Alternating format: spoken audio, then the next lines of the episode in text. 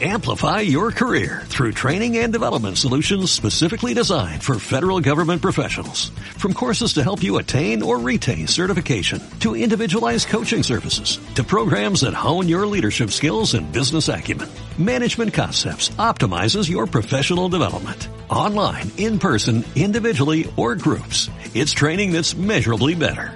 Learn more at managementconcepts.com. That's managementconcepts.com. Hola, buenas, soy Marianela Sandovares. Bienvenidos al podcast del Community Manager. En este podcast hablaremos sobre emprendimiento, redes sociales, organización, productividad y todo lo que haga falta para que puedas vivir de las redes sociales como yo lo hago. Quédate, que ya mismo comenzamos. Hola, buenas, bienvenidos al episodio número 18. Sí, ya estamos en el 18, me encanta. Y bueno, nos estamos acercando ya al mes donde vamos a terminar esta temporada.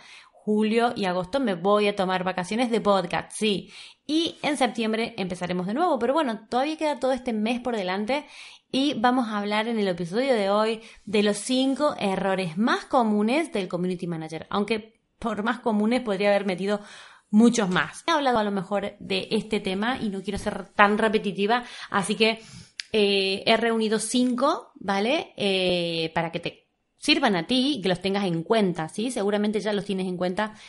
Y los cinco que he preparado son, el primero, confundirte de cuenta. Y esto es lo peor que te puede pasar si eh, confundes tu cuenta personal con la, la cuenta de un cliente. Yo lo que siempre digo es que para que si te pase esto, si te pasa esto y no meter la pata más hasta el fondo todavía, lo que tienes que hacer en tus cuentas personales de redes sociales nunca, y digo nunca, eh, posicionarte en temas delicados como pueden ser temas de política, de religión o temas de estos candentes que pueden tener una oposición, ¿vale? Yo, por ejemplo, nunca hablo de política, nunca me vas a escuchar hablar de política en mis redes sociales. Por eso, si me confundo, pues me puedo confundir y poner una publicación de mía en una cuenta de un cliente que, bueno, pues estará mal, la quitaré, pero por lo menos no va a ser una, un posicionamiento político, ¿vale?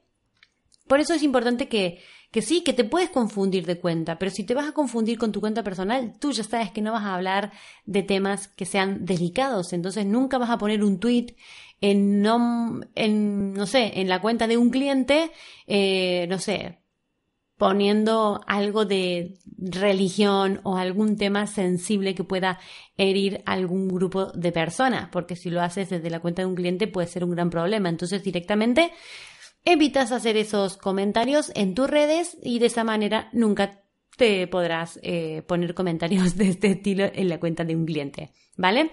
El error más común también, o uno de los errores más comunes, es las faltas de ortografía. Si bien nosotros pasamos, bueno, trabajamos eh, con correctores de ortografía, es una habilidad del community manager tener buena ortografía, pero además de tener la, ayuda de los correctores, nosotros le pasamos el contenido a nuestro cliente para que él lo revise y lo apruebe.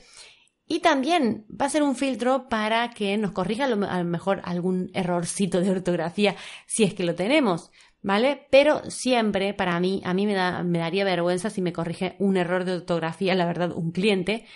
Por eso intentemos siempre eh, crear el contenido y leerlo y repasarle y mm, pasarle un, un corrector de ortografía, ¿vale? Para asegurarnos de que llegue ese texto sin errores ya al cliente. ¿Vale? Si que el cliente no nos tenga que corregir un error de ortografía, que a mí me daría como bastante cositas. Pero bueno, mejor que lo corrija el cliente, que el cliente y no que salga en las redes sociales ese error. ¿Vale? El tercer error es sobre comentarios. Sí.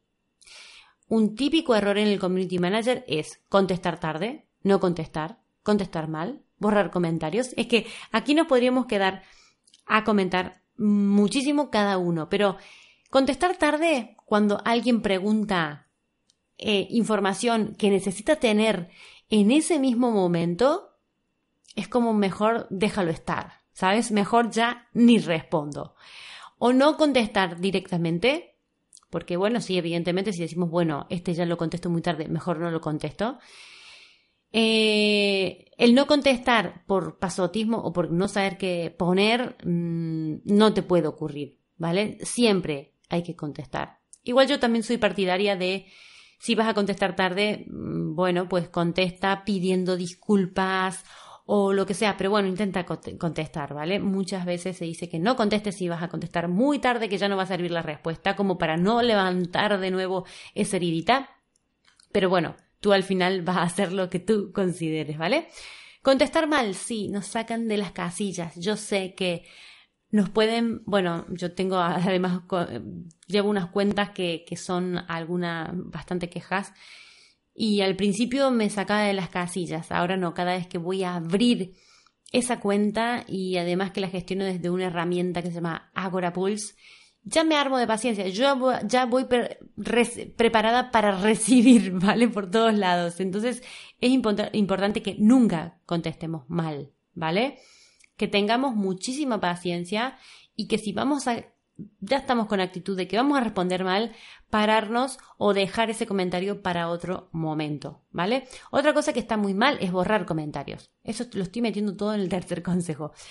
Eh, los borrar los comentarios, no, ¿vale? Si vemos que son insultos o comentarios que podría tener la tentación de borrarlos.